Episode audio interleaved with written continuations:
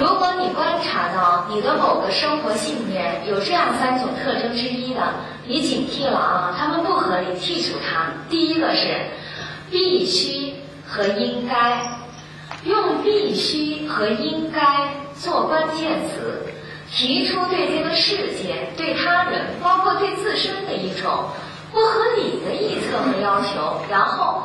一当事与愿违，就会产生强烈的负面情绪体验，直到难以自拔。比如说，我必须要成功，不成功就成人。比如，我努力了，我就应该有成绩。一分耕耘一分收获呀，我有成绩了，我就应该受到提拔、奖赏和重用。这世界应该是公平的。再接下来就更有点荒唐可笑了啊！我对你好，你就应该对我好；我爱你，你就应该爱我。他未必这样直接表达，否则他自己都会觉得这好像有点说不过去吧。可是有些人在生活当中的有一些感慨，却让你推测到，根本上来讲，他就是这么种信念。你有听人有过这样的感慨吗？你看看这人啊，我对他那么好，他竟然对我这样，就好比我现在可不可以感叹？你看看有些人啊，我讲的这么卖力，他竟然不听。我们现在是不是很容易理解到，我卖力的讲，跟你们认真的听之间，不是这么简单的因果关系？那得看我讲的是不是你想听的，我讲的是不是能够满足你听的需要，以及。你现在是不是有一个良好的听课学习的状态？同样呢，你对他好，跟他对你好之间，可能不是这么简单的因果关系。这件事儿和那个结果之间，可能不是那么简单的关系。而上述种种，上述种种不解和愤怒，其实大抵都是在用同样简单幼稚。但往往任性而固执的要求去面对一个如此复杂多变的现实世界，问题在于：一当我们有了这样的生活信念，一当事情的发展不如我们期望的那样，我们恐怕就将很难通过反省自身而与现实达成一个和解。就是他会有这样子的困惑和痛苦。哎，我这些想法错了吗？没错，我这些要求不合理吗？合理。那他为什么没有被实现？为什么没有被加以满足？我没错，那谁错了？我没错，那就是这该死的世界出了问题，是这世界和所有其他的人都背叛了我。我怎么竟是这样遇人不淑啊？经常听到有些人特喜欢这么说：“你说我这人怎么这么倒霉啊？身边尽是这样一些小人。”还有的人说的更极端，我们这单位从上到下没一个好人。零七年四月十六号，发生在美国弗吉尼亚理工大学的那个惨案，那个凶手赵成旭，他也这么说，杀了三十二个无辜的人之后，他还这么说，啊，我完全可以不这样做，是你们逼的我这样做，你们有亿万次的机会让我不这样做，但是你们没有，这是你们造成的。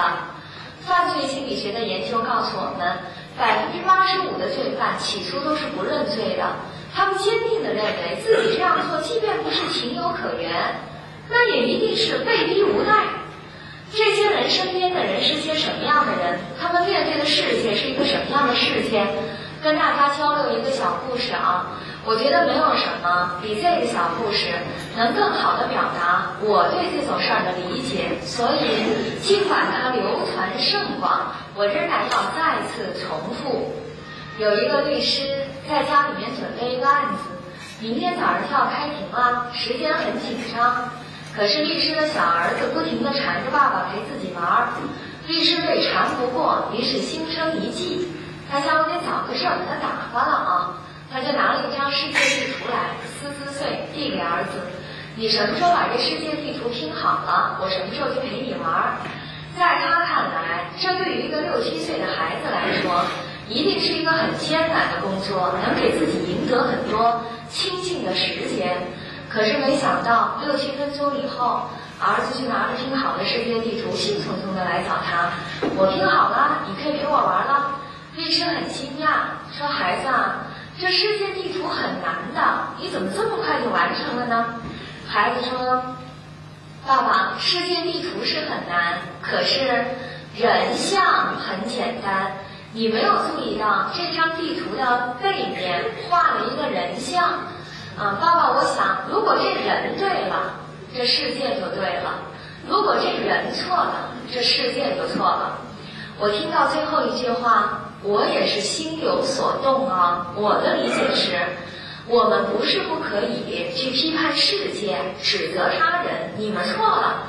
但是首先要能够学会反省和检讨自身。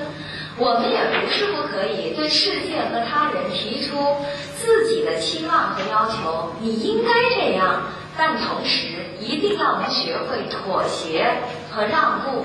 必须和应该是不合理的信念，合理的信念，爱丽丝说，相应的会是对生活充满了理解和弹性的信念。什么叫理解？对于现实世界的多种可能性，再多一种理解。什么叫弹性？即便事情的发展不如我所期望的那样，我所体会到的也只是可以调和的冲突，而不是宁则不弯的崩溃。就是对外部世界、对他人，包括对自身的期望，给这个期望赋予更多一点的弹性。好，呃，这就是我想，啊其实说了半天，老百姓最智慧的、最简单的说法就是。呃，遇事不要太钻牛角尖儿啊。那这就是我想给的第一个方面的建议。这里还有两点，我不去说它了。这里还有两点，也不去说它了，简要说明一下。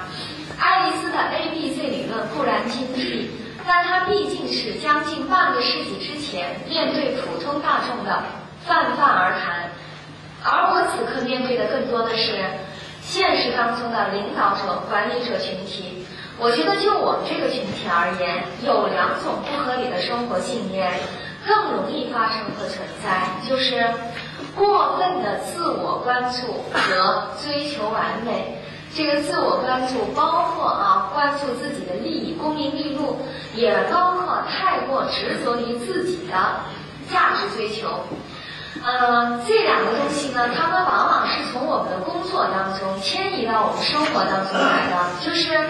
在工作上、组织当中，我们被我们被不断的教育、引导、激励、强化的，要能有这样两种精神，它往往是我们工作成功和进步的必须的动力和保证。没错，但是如果你把它们简单的从一种工作的态度复制为一种生活的态度，那你在生活当中承受到的压力可能会大很多。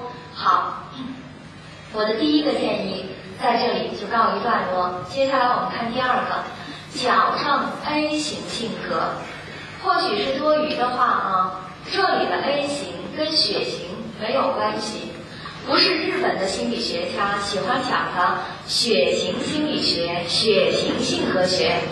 因为每每讲到这儿，包括讲完了之后，总会有听众来问：我就是 A 型血呀，这跟 A 型性格有关系吗？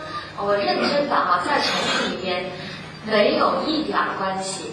那它是什么呢？是什么？我想我们也不妨先做一个简单的 A 型性格的测量，呃，感受一下它是什么，以及自己跟它有点什么样的关系。也算是做一个啊心理上的调整啊，呃两个小时的讲座中间没有休息，我们就用这个小测验来做一个心理的调整。宁肯务实而不愿从事创新或改革的事。十四，你是否尝试在时间限制内做出更多的事情？十五，与别人有约时，你是否绝对遵守时间？十六，表达意见时，你是否握紧拳头以加强语气？十七，你是否有信心在提升你的工作业绩？十八，你是否觉得有些事等着你去立刻完成？十九，你是否对自己的工作效率一直不满意？二十。你是否觉得与人竞争时非赢不可？二十一，你是否经常打断别人的话？二十二，看到别人生气时，你是否也会生气？我有一回念到这儿，坐在前排的一个听众就说：“看到别人生气，自己也生气，这人不有病吗？”啊！但是我看他那样子就很生气，当时也没有谁生气。他看到了一个他特别不能理解和接受的现象，还有人会这样，这种人真是啊，他很生气啊。二十三，用餐时你是否一吃完就匆忙离席？然后有人就说了，那得看跟谁吃啊？跟领导说赶走吗？啊，是觉得时间不够用，总是试图在单位时间里做出更多的事情来，就是尝试着一边做这个一边做那个。第二，一遇到需要等待，情绪就容易变得不好，比如说路上塞车了。餐厅吃饭要排队了，银行办事要排队，超市里买东西交钱要排队，飞机、汽车、火车晚点了要等待。一遇到需要等待，情绪就容易变得不好，容易被激怒，跟人发生冲突。就算没什么着急的事儿，他走路、吃饭、说话的速度也会特别快。就算本身是在做着休闲性质的活动，他也总是。匆匆忙忙的做完，然后用不耐烦的情绪去等别人。我是见过这样的人的啊，这种人在生活里，他去度个假，他的时间表都要安排到几点几分。你跟他去散个步，你都得追着他。这种人的生活里从来没有散步，永远只有赶路。这是一，第二个特点，竞争性强。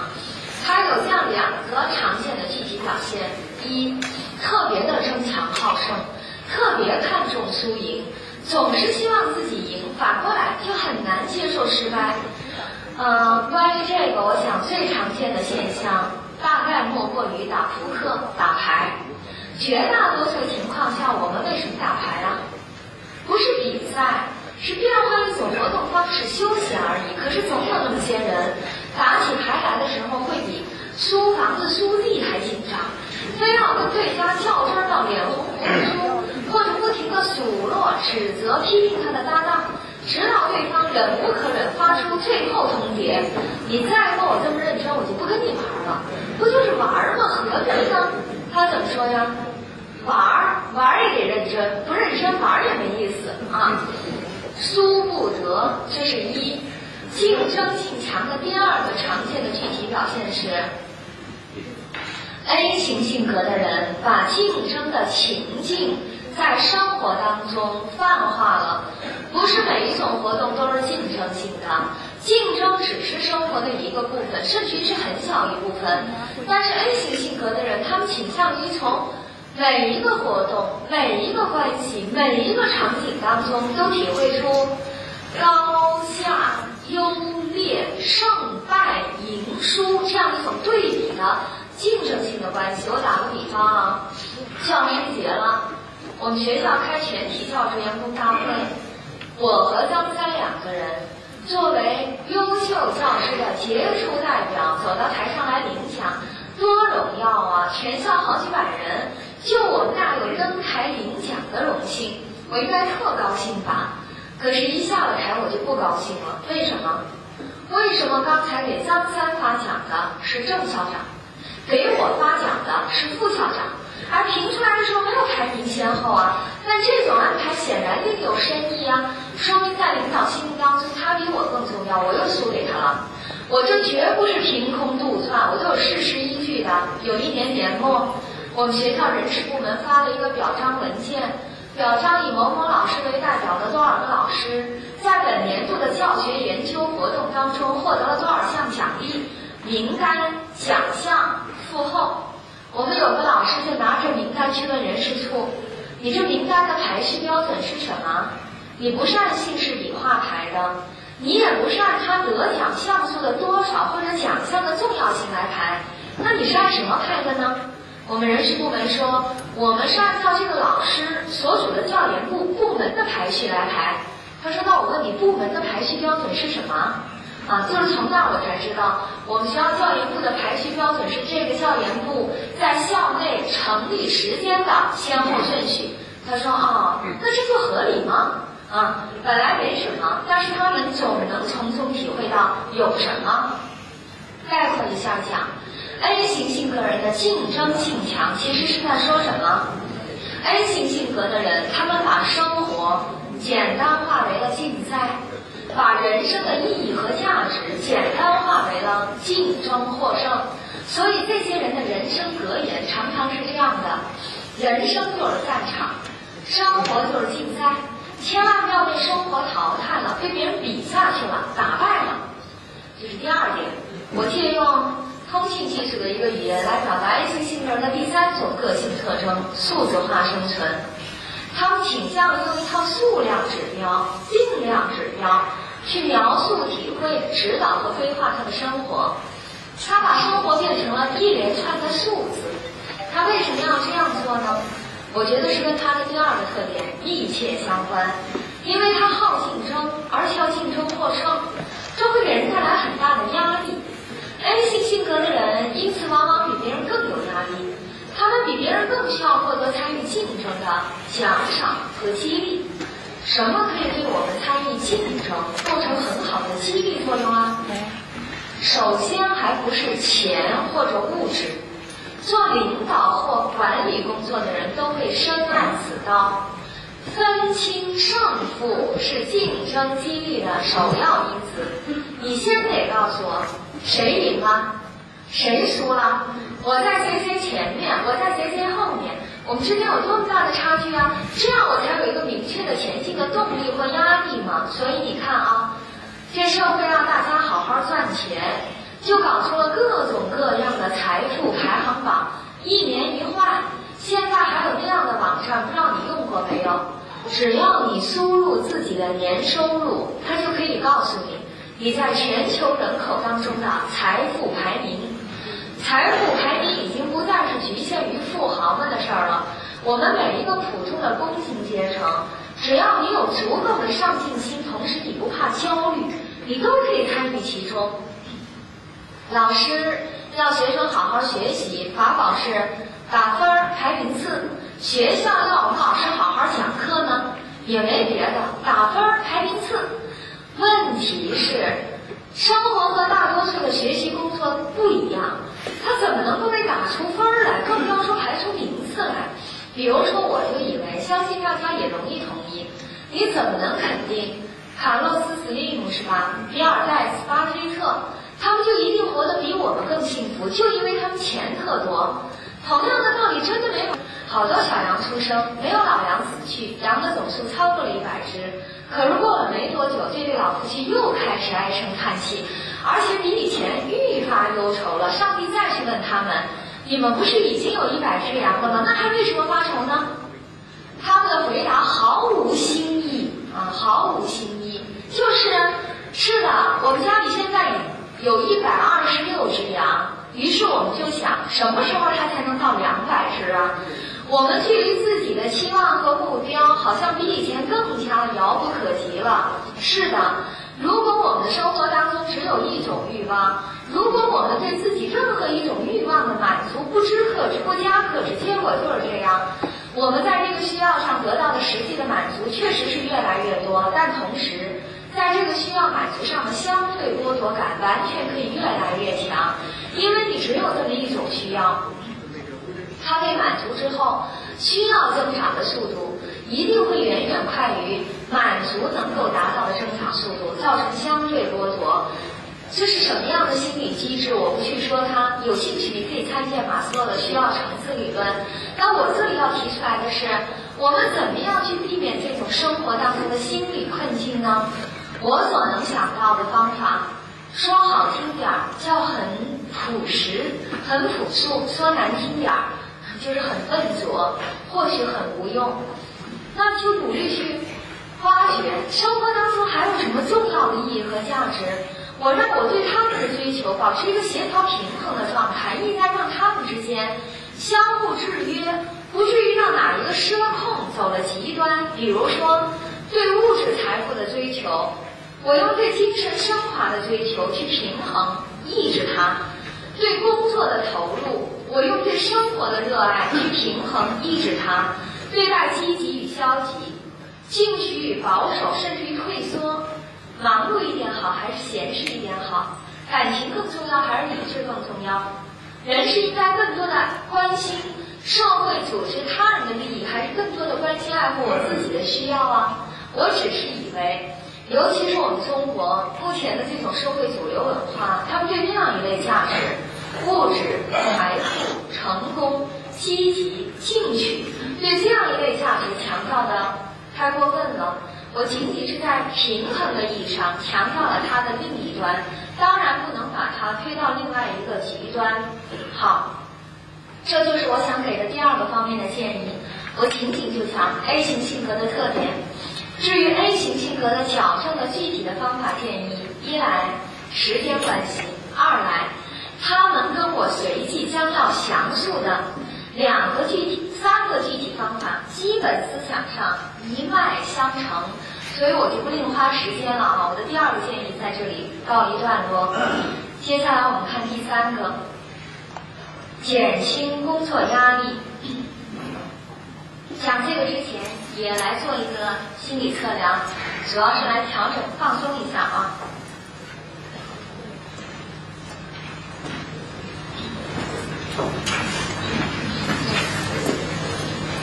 这个测量很简单，就四个问题：了解一下自己的压力反应方式。现在啊，想象自己是一只狒狒。狒狒是一个很可爱的，行动方式很聪明，行动方式非常接近于人类的动物啊。呃，据说百分之九十八以上的基因都是跟人一样的，算是算得上是我们的远房亲戚。所以呢，把自己想象成狒狒也不算太辱没了自己。正躺在草地上晒太阳啊，多舒服啊！他一不用上班，二不用听课，但是他有他的问题呀。啊，啊这时另一只狒狒走了过来，而它正是你的死对头，那你会怎么样呢？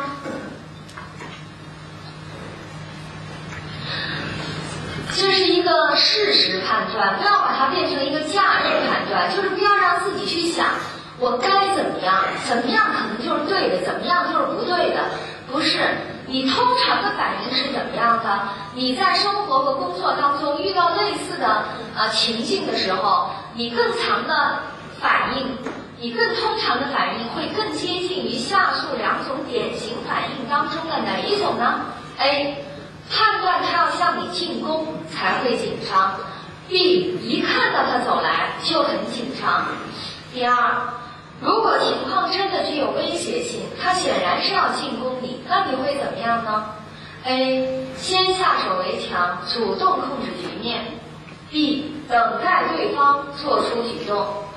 第三，你们打了一架，刚刚结束，你现在是什么样的？A. 明确知道自己的胜负；B. 甚至于不知自己是赢还是输。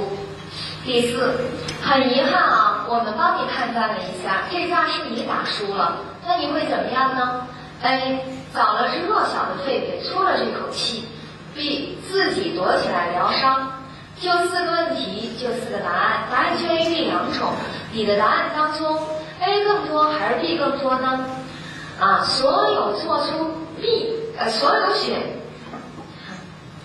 所有选 B 的那种情反应方式啊，其实都是比较无效的压力反应方式。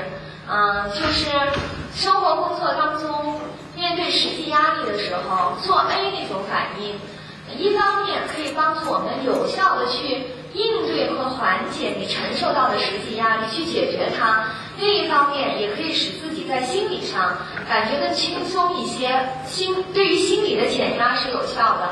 而作弊那种反应呢，不仅是不能解决实际的问题，而且会使得你在主观上把你承受到的实际的压力夸张和放大了啊，所以对你的心理伤害是更大的。为什么我不去解释它了？有兴趣的话，可以课后大家交流一下，或者自己来理解一下。啊，如果你的选择当中 B 更多，啊，或者出现 B 这样的反应，那你可能更加需要关注哈，这个呃调整自己的压力反应模式，学习那种心理调试的方法。好，一个小小的插曲，回到课程当中来。啊，我想讲的第三个方面是减轻工作压力。先要说明，相应于工作压力，最恰当的动词原本不应该是减轻，应该是管理或者是调控。压力过分是不行，没有压力好像也不行吧？据说井无压力不出油，人无压力不进步，轻飘飘。但是过分就不好了，过犹不及嘛。而现实的看啊。我想，至少是在座的各位，恐怕绝大多数还是个压力过剩的问题。所以呢，我们简单明了的话，如果只只能抓住一点，不及其余的话，那我想我们就抓住这一段，只讲一个减轻。这是一个很容易引起怀疑的建议。好些人一听，随即而来的疑问会是：谁要要减轻啊？可是我减得轻吗？这是我自己做得了主的吗？首先，我也同意，个人的工作压力的调节法绝不仅仅操纵在我们自己手中。但其实，同样是这句话，也可以使我们领悟到，说自己完全的无能为力，那多少也是有点推卸责任了。这时候，先要能够澄清的一个认识，就是在有一些生活信念的支配下面，的确容易觉得无路可逃。那能不能试着换一种态度呢？换一种生活的态度，也许生活可以从此海阔天空。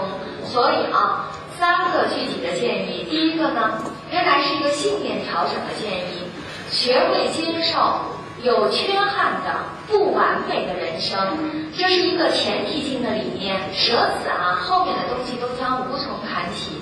好些时候之所以会觉得走投无路，其实不过只是因为我们总想。能两全其美，兼收并得，这种生活的智慧，至少我还没有把握得到。所以，学会放弃是个前提。理念这东西讲起来见仁见智的，容易有争论。我们本就时间有限，不花在这儿了。如果我们的时间只够三者择一来讲，我选第二个。这是一个技术性的建议。要求具体而明确，容易被学习领会，容易被使用，就容易被接受。当然，它也很重要。我说，看似寻常，长期坚持必有心理保健的三个关键词。第一个是强迫，一定要讲强迫，不讲强迫这问题用不着讲。我们一周倒有两天该休息呢，我们一年倒有将近三分之一的时间该是法定节假日呢，用得着休那么多吗？干两天休一天，我个人认为，至少在一些个人生阶段啊，这个青春年少的时候，年富力强的时候，真用不着休那么多。那为什么还要讲休息？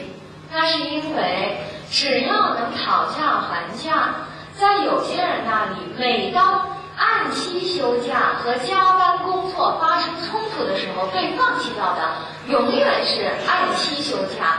我是在这个意义上提，一定要把按期休息变成一个铁律，雷打不动的。你不要说忙，其实大家都心知肚明。这从来就是一个价值观的问题。关键你认为什么更重要？我举两个小例子，你体会一下。什么叫什么更重要？有一次在一个省电力公司上讲这个问题，啊，他们的工会主席课后就给我补充到，刚做工会主席的时候，他最想做的事儿就是强迫公司的中层干部休年假。做个调查，只有百分之十的人休，九成的人都说工作忙休不了。为了做到强制，他争取省公司出台这样一个规定。中层干部当有当年不休年假者，当年不得出国考察。他们条件很好，中层干部每年都有一次可以出去的机会，大家都想出去看看。这个规定一出，休与不休的比例就倒过来了。虽然还是有百分之十的人工作忙休不了，但是九成的人都可以按期休年假了。就好比说我百分之九十的情况下都按期休息了，就百分之十要加班。这对于健康来说应该无关大碍。关键你认为什么更重要？第二个例子，好几次讲完课以后，就有学员来交流，说老师，我有一个朋友，都是朋友啊，都不是自己。老师，我有一个朋友，长期以来工作上特别要求上进啊，兢兢业业的，勤勤恳恳的，工作成绩很突出，但因此心理压力也很大，呃，心理健康出了点问题。前一阵去看了心理医生，被去看了医生，被诊断为是抑郁症，要求他住院治疗。即便不能住院治疗，也一定要有严格的药物治疗，然后配合心理辅导。你说他应该怎么办呢？我说那既然医生给出这个建议，你当然要谨遵医嘱了。他说可是他们单位现在正在搞竞争上岗，因为他成绩很突出，所以如果他参加。九成的把握是可以胜出，哦，工作上有一个很好的发展的机会，那要不然你就先参加竞争上岗。他说：“可是医生说了，他的情况真的很严重，如果不立即治疗的话，可能会不好。那还说什么呀？赶紧去治疗啊！”他说：“可是他们单位的竞争上岗三到五年才有一次，如果错过了这一次，一步差步步差，整个人生的仕途都会受影响。”那要不然你就去参加竞争上岗吧？什么意思啊？之所以会觉得左右为难、进退维谷啊，其实不过只是因为我们总想能两全其美、兼收并得。但我还是那句话，这种生活的智慧，至少我还没有把握得到，所以只能说，关键你认为什么更重要？有些人是这样觉得呀。眼前的功名利禄啊，机不可失，时不再来啊！过了这村真就没这样了。但同时，也真的有人认为，留得青山在，不怕没柴烧。无论如何，至少我要保持一个可持续的发展吧。到底哪个更重要？关键你认为什么更重要？这是一。第二个关键词是周期性的。我这里讲的休息，当然不是每天的睡觉。那是生理的调整和放松，我说的是心理的。但是这个心理需要和那些生理需要，它有着同样的性质和要求，要求我们能够周期性的按时予以满足，它才能起到，它才能产生保健上的剩余价值，而不能说攒一块做或者做一次就一劳永逸了。那恐怕不仅无益，甚至有害。就好比说吃饭，你总不会说。今天的饭菜好，我多吃点儿，明天我就不吃了。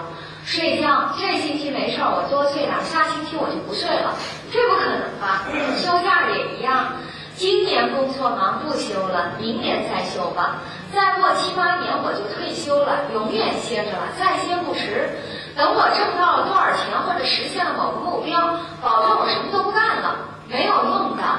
就像有一些生理的伤害。一旦发生，它就很难逆转。而成年人牙齿掉了，还能再长出来吗？也不是一定不可能，但是再长出来，好像是比较异常的情况啊。而有一些心理的伤害，累积到了一定的程度，恐怕也将悔之晚矣。我们都知道，不是所有的病都能治得好的。不是所有的事儿发生了都能让你有机会说亡羊补牢、犹未为晚。那于是又怎样全力以赴防患未然，周期性的按时休息。什么周期？我的理解是由短而长，这样四到五个周期，短到以天为单位，一天再忙。你给自己留一个小时的时间，这应该比较容易做到吧？然后是周，一周再忙，你给自己留一天，这在有些人那里就要做一个自我说服了啊！上帝创世界的时候工作了六天，第七天还休息了呢。相信不会有在座的哪一位比上帝的身心素质还好啊！说我用不着休息，或者比上帝还责任重大，说我不能休息，一周休一天。然后是月，一个月在忙，给自己创造一个大周末，两三天的样子。然后是年，一年在忙，一两个星期，十天半个月。听起来很多，但显然法定的节假日都不用休完，就已经绰绰有余了。正是因此，有人就说了，哎，我休的还不止这么多呢。可是到底休没休，关键看第三个字，彻底。修行要强调一个全神贯注、全力以赴，不可以心有旁骛的啊！你不要这么说。周末我没工作呀，我去钓鱼去了。你跟谁钓鱼去了？我跟我们领导或者重要的客人钓鱼去了。结果一路上都是在察言观色、鞍前马后的想着忙着，怎么能把对方哄得开心？那恐怕比工作还累。或者是我不是跟领导、客人，我是跟朋友喝茶聊天去了，聊什么呢？聊我们那儿的权力斗争、复杂的人际关系、下一步的斗争策略，这肯定比工作还累。也或者是这个星期我工作一点都不累，所以我用不着专门休息。我们那儿来客人了，我白天啊就陪人家到风景名胜区去转转。晚上呢，就陪人家吃吃饭、唱唱歌、打打牌，这些活动看似休闲娱乐，可是你做不做、做什么、跟谁做，你是必须要把它当做工作来做的。所以这都不是休息。我理解休息的精髓和要义很简单，但也很明确，四个字：随心所欲，做自己最想做。做来最放松，因而可能最快乐的事情，不能拘泥于具体的形式啊。在家里待着，就一定是在休息吗？有些人干家务比干工作卖力的多，要求高得多。跟家里人待在一块儿，就一定是在休息吗？天文车的也不是什么时候都有，什么时候都能享受的。亲人在一块儿也不总是其乐融融，亲人在一块儿也可能是在相互抱怨、指责、互相看不惯，甚至于勾心斗角。当然，通常没那么可怕，但总之，做自己最想做，做来最放松。我这里还要补充一句，我想随心所欲。也许有些人听了会想入非非，说那还了得？人能随心所欲吗？我想我这里说的随心所欲，大约更接近于孔子所云：“从心所欲，不不逾矩啊，别越轨啊，做自己最想做，做来最放松。越轨的时候，我们会放松吗？越轨是什么？我理解就那些挑战规范、突破禁忌的事儿。做那些事儿的时候，我们多少会有点紧张吧。”当然，因为紧张、兴奋、刺激，做之后会有很好的放松的感觉啊。但那是另外一种方法啊，那是比如说第四个建议当中的适度宣泄，可能是比较接近于适度宣泄那种方法，不是我讲的这个休息。好，这就是我想给的第三个方面的建议，我就讲这么一小点非常具体的建议。接下来呢，我们看第四个。增加快乐感觉。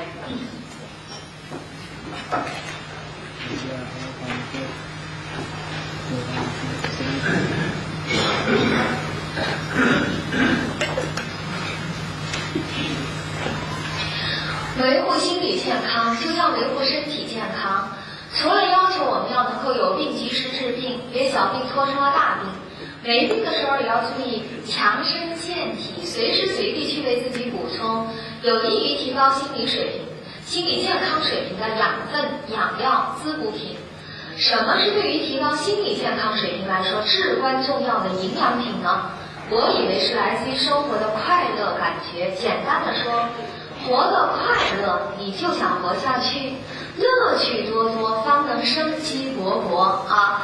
呃，当下的这种快乐。感觉会让你有再一次重复它的，试图延长它的这样一种动机和愿望。个人生活下去的愿望越强烈，被激发起来的心理、心理和生理的能量可能就会越强烈、越强大一些。那接下来，什么可以给我们带来关于生活的快乐感觉？活着本身就应该很快乐，太阳每天都是新的。而除此而外，有一些特定的心理和行为活动。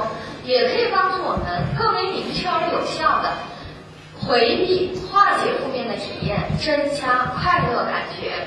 我这里提到了四种，我想就其中的两小点给一点特别具体的建议。一，坚持积极的业余爱好，这是我在本讲座当中要做第二推荐的，我就推荐两个。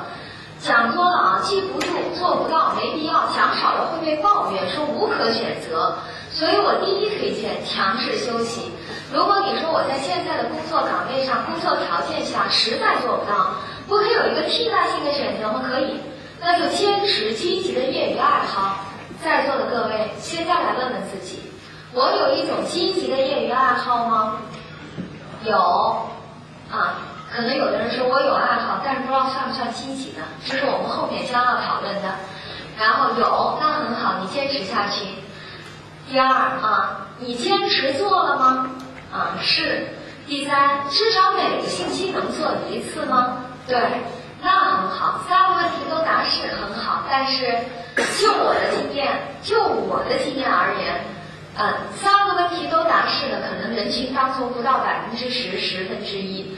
即便加上有些人是不喜欢跟老师现场呼应，这比例恐怕也高不到哪儿去。那如果你还没有涉及到今天一个可能的课后作业，能不能从今天开始为自己的健康和快乐思考一下这个问题，寻找确立和发展出一种积极的业余爱好？我们用两小时的时间来听这个讲座，这是你生命当中。非常宝贵的两小时过去了，永不复返的，总要让它有所收获吧啊，嗯，所以呢，收能不能稍作改变，改变认识，当然也可以，但是最好是能改变一下行动。有几次讲完课以后啊，下了课学员来交流，说老师你讲的挺好的，我还没来得及高兴呢，接下来一句话是，可是都没用啊，这是没有什么。是比这个对老师更大的那种否定和打击啊！我说为什么没用？你说的都有道理，可是都做不到。我说我还真是只讲那些我觉得我认真思考了以后，我觉得能做到的东西，我才去讲他的。他说你比如讲坚持积极的业余爱好，像我们这种上班族，我每天早上七点就要离家去上班，晚上七点下班回到家。做了晚饭，吃了晚饭之后，只剩下躺在沙发上看电视的那个劲儿啊！看两个小时电视，一个多小时电视就得睡觉了，只剩那么点时间和力气了，啊，怎么去坚持积极的业余爱好？我说，其实如果你试着改变一下，把那个饭后的两小时看电视的两小时变成做其他的事情，啊，包括去运动一下，或者是做其他。我后面将要讲到的一些活动啊，嗯，你你可能感觉到的放松，远远多于看电视两小时，你可以试一下。他说我不相信啊，我也做不到，我不相信。呃，我觉得你可以讲一点其他的更有意义、更有啊更能用得起来的东西。我说那比如说什么，讲什么你就觉得有用？他说比如你就告诉我，晚餐的时候多吃点什么，人就会感觉到快乐一点。我说这个确实有人研究，但是我确实没有研究啊，所以挺遗憾的。那于是呢，我就在这里再强调一下，能不能试一下？其实有些事情试一下啊，你会发现还是有收获的。那如果你还没有，如果你想找一个试一下，我就就什么是积极的，给一点特别具体的建议。我理解，至少要满足这样几种要求吧。首先，一定要是做来快乐的。寻找爱好的时候，切记啊，避免人云亦云、亦步亦趋、追随时尚、附庸风雅。那样的话，爱好很快会变成另外一层束缚，就不是找乐了，就活受罪了。比如说，我还没有干什么呢？哎，我打高尔夫吧，那多尊贵啊，那多有身份呢。有一次，我女儿就跟我讲：“妈妈，你怎么不打高尔夫呢？你看电视上那些成功人士都打高尔夫，没打完一杆还停下来，给他的孩子讲一个人生的哲理，多好。”我说，如果是你妈妈去打，没打完一杆也会停下来，不过多半是在盘算又花掉我多少钱呢？心痛不已，何必呢？比如说我还没有干什么呢？我学听音乐会吧，那多高雅呀，那多时尚啊！结果整场音乐会期间，努力要做到的就是，怎么克制自己别睡着了，失态，或者倒是没睡着，因为是在紧张的观察，是该鼓掌还是不该鼓掌呢？那又何必呢？哪怕就是养个花，做个草、喂条鱼，我喜欢，那就是积极的。我真的不是在耍贫嘴，一定要对自己可能有的那种虚荣心保持一个足够的警惕。我我自己就有个亲身的教训啊，有一年好多年前，有一那个那个那个钢琴王子理查德克莱德曼到我们南京五台山体育馆搞那个电钢琴的演奏会。哎呀，五台山体育馆有多少观众啊？所以用的那种那那种音响啊，简直是可以想象啊，将会怎样的震耳欲聋。然后我也确实真的就叫附庸风雅，花了我当时差不多一个月的工资买了两张 VIP VIP 区的票，我就带着我女儿去了。我女儿当时可能就四五岁。嗯，我因为离得特别近，因为那场特别大，所以音响真的就特别的响。我就觉得在那儿随时可能会发生心脏这个 骤停啊，这样一种反应，真的受不了，担心自己的心脏会出问题。但是最为讽刺的是，就在我担心自己的心脏承受不了的时候，我女儿在我旁边呼呼大睡。我就想，我这一个月的工资啊，真是哈白花了。有一次国庆长假前，我一个朋友要送我几张看演出的票，苏州的昆剧团到我们南京去演《牡丹亭》。其实我也早就应该知道，不独独是更年轻的人，就我这个年龄的人，从小没那么好的家传，没有被培养出这种审美品味，根本欣赏不了节奏如此之慢的传统戏曲。但是转念一想，昆曲。昆曲还要说什么，对吧？你说你都不愿意去欣赏，那确实是比较没面子。于是就强做强装兴趣啊！哎呀，太好了啊！一直想有这个机会，人家就给了我四张票。刚好我一对上海的同学夫妻到我家去玩，我们四个人就去了。中场休息的时候，那两个先生就借口要抽烟。兴趣爱好可不可以多样广泛一些呢？好。这是我想给的第一点很具体的建议。第二小点，帮助别人。心理学的研究告诉我们，真的，其实没有什么太多别的事儿，能够比帮助别人做好事更能够给我们带来快乐的。这绝不是空洞的道德说教，它有它很合理的心理机制，不去说它而已。那我也深信啊。每个人都是有仁爱之心、恻隐之心、良善之心的，但是反观一下实践，你看到被践行的善心不如以为的那么多，为什么呢？我宁愿认为，那是因为有些人工作生活太忙了，他被忙忘了。那这于人于己是一种多么大的损失呢？为了避免这种损失，能不能为自己确立一个固定的做人的方式啊？同样的道理吗？有一个固定的方式，你就不容易忘掉。那我就接下来就就啊，说如果你还没有，如果你也想也准备来找一个确立一个，给点特别具体的建议，在啊选择的时候能不能注意这样两点：一，善做善事。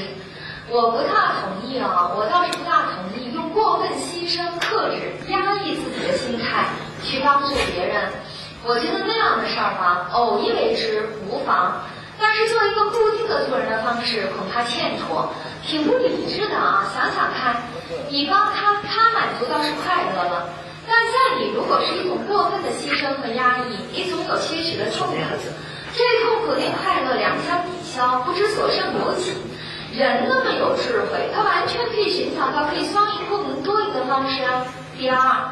你总是用一种过分牺牲和压抑自己的心态去生活，我担心久而久之，你会形成一种对于生活来说最不道德的态度，就是你会不会觉得活着很累，毫无乐趣，全是责任和麻烦，他人就是累赘，他人就是地狱。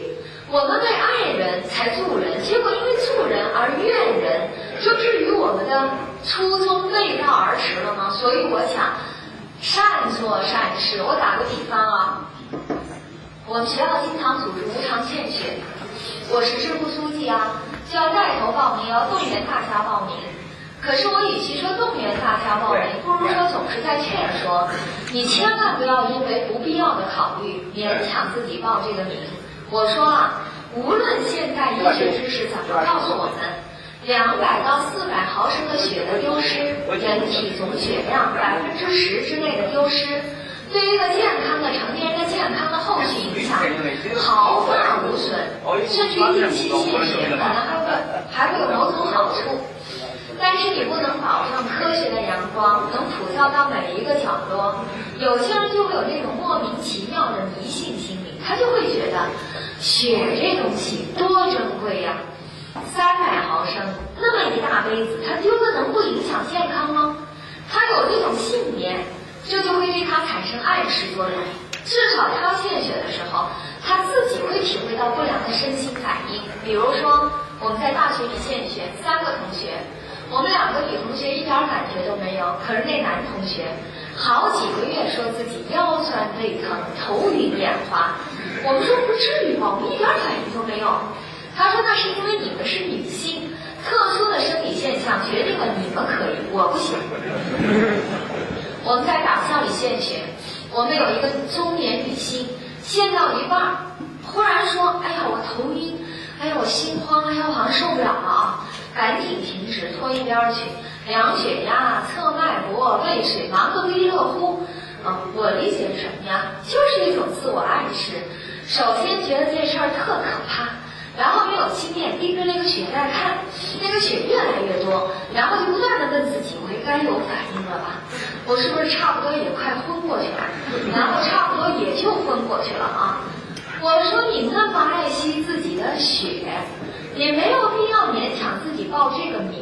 你未必那么爱惜自己的钱，你可以捐资助学嘛？你说那不行，我这人把钱看得比命还重。那你就不要勉强自己捐那个钱，你未必那么爱惜自己的体力和时间。你可以做做义工，做做志愿者嘛。你说那不行，我在家都不干活，我跑出去帮别人干，太虚伪，太做作了吧？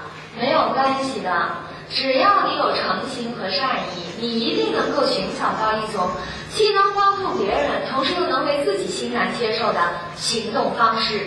这是。勿以善小而不为，我也特别不能同意那样一种观点，好像做善事还有什么资格似的，好像做一件善事就得做一个圣人，做一辈子圣人，否则你此刻就是在伪善。我有一个朋友坚决不买车，旁人问起来就说环保，别的朋友就嘲笑他，你不用空调，你不用电脑，你不用手机，你干脆过一条原始生活状态好了。我不同意啊。能做一件算一件吗？啊，如果要是我，我可能会这样回答：我不能因为帮不了所有要帮的，首先谁也帮不了所有要帮的。你告诉我，谁能帮不了所有要帮的？是奥巴马呢，还是习近平呢？啊，谁也帮不了，但是不能因为做不到这个，就连身边一个可以帮的人都不肯帮。我不能因为做不了慈善事业。就连手边的一件小小的事都不肯做，不要因为追求太过宏大的意义就否定啊这样一个具体的意义。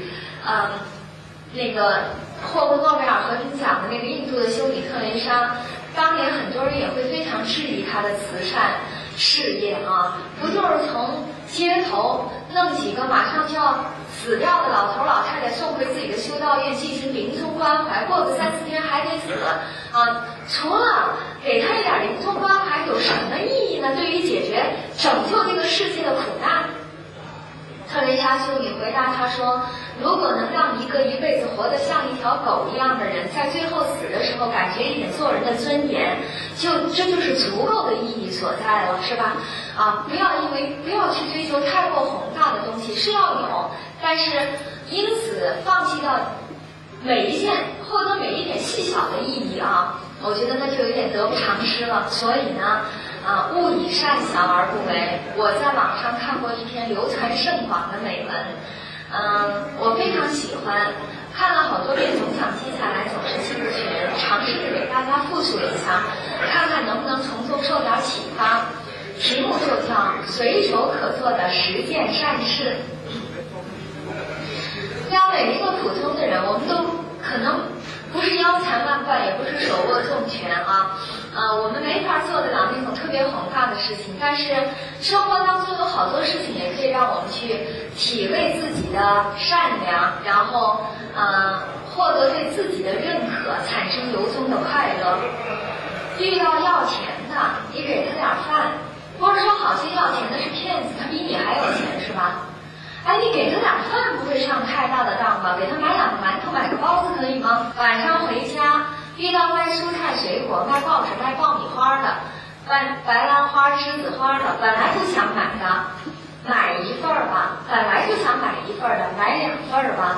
至少在你我可以说，这不过就是一两块钱的事儿，而在对方呢？如果不是生活所迫，谁也不会在寒冬库存那么满了还摆摊挣钱的。地摊上买东西就不要太过还价了，地本来已经很薄了。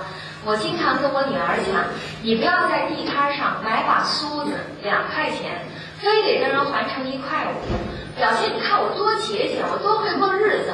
我说你只要少买一件不必要的或者奢侈的东西，就什么都有了。路上遇到问路的，你恰巧知道，你就告诉人家一声，旁边的人绝对不会嘲笑你，只会在心底里很敬佩你的。公共汽车让座，你可以让得更加善良一些。让完了走到门口去，好像说我马上要下车，让人家坐的自在一点，不要始终站在人家面前，等人家用眼神和表情再三感激你啊。单位里工作的时候，跟你的同事。多笑笑，回到你们家住的小区，你倒是没必要跟谁都笑。中国人不大习惯于陌生人跟他笑，你一笑他可能会紧张。但是你至少可以面目和善一些，至少不要让人家因为你面目生硬而心生忐忑和不安。有了钱以后，不要包二奶，找两个贫穷的学生资助一下，人家可能会感激你一辈子，因为你可能会改变人家的一辈子。这话听来。不那么体面，不那么文雅，但是我觉得话糙理不糙，所以我原文照录。总之，随手可做的善事很多，善做善事，勿以善小而不为。好，这是我想给的第四个方面的建议，非常具体的两点建议。接下来我们看第五个。讲第五个之前啊，我先要回到前面去一下，交代一下。我所有这些建议的出处，我说原本我们应该讲心理失调的常见反应，唤起大家对心理健康问题的一个重视。那接下来就要分析影响心理健康的因素，对吧？找准了问题产生的原因，才能提出有针对性的对策建议。那我们就没有讲。那如果我们讲，我们至少要看到。生理的、社会的、心理的这三个重要方面，乃至于更多其他方面的交互作用，做的太多，压力太大，导致紧张。相应于这个，我就提出了六条建议当中的二、三、四。那你就尽量的去减轻来自工作的压力，增加来自生活的快乐感觉，跟它相抗衡，努力去矫正一下可能会使自己承受到更大压力的 A 型人格。第三种情况，做之后为可能遭遇的挫折而紧张。那事实上啊，挫折会使个体经历双重的加倍的心理紧张，它是影响心理健康的最重要的心理因素。而不幸的是，挫折又好像是人生的常态。我们中国人有句俗话说。人生不如意，十常八九，或者叫人生不如意事常八九，得意处只二三。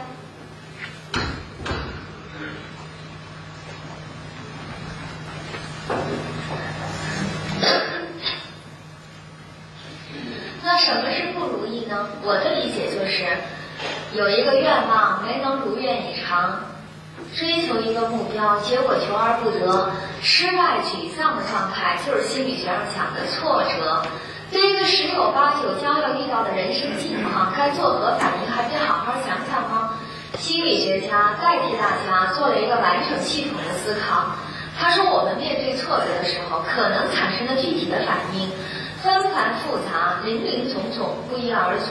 但概括一下，也无非就这么三大类。这三大类其性质不同，我们对他们的态度也无非就应该这么三种。这是在说应该能不能做到呢？就另说了啊。如果他是积极的，什么是积极的？不说了。总之不错，那你就努力触发吧。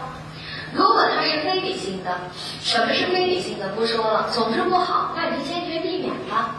如果它是防卫性的，什么是防卫性的？我就说这一点：人生不如意十常八九，事无巨细都去直面这人生，这人生看来注定了是个惨淡的人生。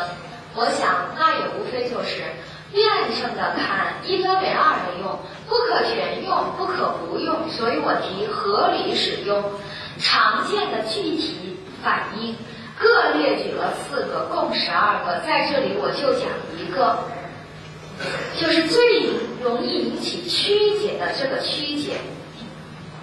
字面的意思好像是歪曲的理解现实，还有这样两个很常见的具体表现。第一个是大家都耳熟能详的酸葡萄，葡萄是甜的，那如果狐狸实在吃不到呢？有些东西是好的，但如果我实在追求不到呢，或者被迫要失去呢？比如说，我特别想当领导，可是努力了二十多年，我也没当上。渐渐的，我可能真的就觉得当领导有什么好的？无官一身轻，高官天跳开会，还要担那么大责任和风险，烦死了。第二个，跟酸葡萄相对应的叫甜柠檬，柠檬明明是酸的，但是如果壶里只有一颗柠檬做晚餐呢？那就让我想办法做一杯美味的柠檬水吧。有些事情确实不想啊，不如我愿，但是你被迫要接受这种现实呢？比如说，那时候分房子，我们家分到了六楼，顶楼啊，冬冷夏热还漏雨，好多人视为内图，那怎么办？那你也得住啊，而且一住就十年，那你与其十年里面都天天埋怨着住。就不如自得其乐的住了。渐渐的，我就真的觉得顶楼有顶楼的好啊，阳光充沛，空气新鲜，爬楼当锻炼了。最重要的是，每天都只有我走脏了别人家门口的地，别人没什么事儿，绝不会走到我的家门口来，多好！我想我必须说到这儿，说到这儿可以更为明确的激发起有些人的那样一种反应。有人在说了吧？这不就是阿 Q 精神吗？啊，鲁迅都批判阿 Q 精神，你还在这里推销他？我正是要说明这个问题。两点：第一，鲁迅批判阿 Q 精神是把它作为国民性来批判的，作为一个民族，确实要始终有自己精神的脊梁，而且要挺直了，别趴下。我们现在是在讨论什么问题？我们现在是在讨论个体的心理健康。是每个人都做得到英雄、做得了脊梁的吗？鲁迅说：“真的猛士，敢于直面惨淡的人生，敢于正视淋漓的鲜血。幸好他还知道要真的猛士。那在座的各位以后遇到事儿的时候，也可以先问问自己呀：我是真的猛士吗？您若是，您直面；我若不是，就不能允许我把脸调过去一点，稍稍回避一下吗？第二。”我对心理学上把这样一种认知反应叫曲解，我有点忧虑啊，或者我不大能同意。我觉得这种表达真的是容易使人望文生义，想当然的联想是自欺欺人、自我解嘲，而实际上呢，个人生活当中真实发生了的时候，你仔细想想，或许你更能够同意，它往往不是曲解。倒正好是对生活本来面目的正本清源、拨乱反正的正解。这么说吧，生活当中原本曲解已多，再多一次，倒好比是个负负得正，必须的纠偏和矫。这个讲座当中，主要是想通过这样六个方面，很简单粗浅的一个介绍，跟大家交流一下，我们作为领导者、管理者，呃，该怎么样？嗯，在压力很大的工作条件下面。啊，自己学习，注意学习，使用一些或许自己就能用得起来的心理调试的方法，注意调整自己的心态，维护自己的心理健康。当然，更直接的目的呢，还是更好的面对我们的工作和生活。所以最后呢，我就衷心的祝愿在座的每一位都能够在不断努力工作啊、贡献社会同时啊，让自己赢得自己四体前程的同时，也要能够提醒自己善待自己和他人，热爱生活，让自己去追求更多的来自于生活的快乐和幸福的感受。好，我的讲座到这儿就结束了，占用大家的时间了啊，谢谢大家。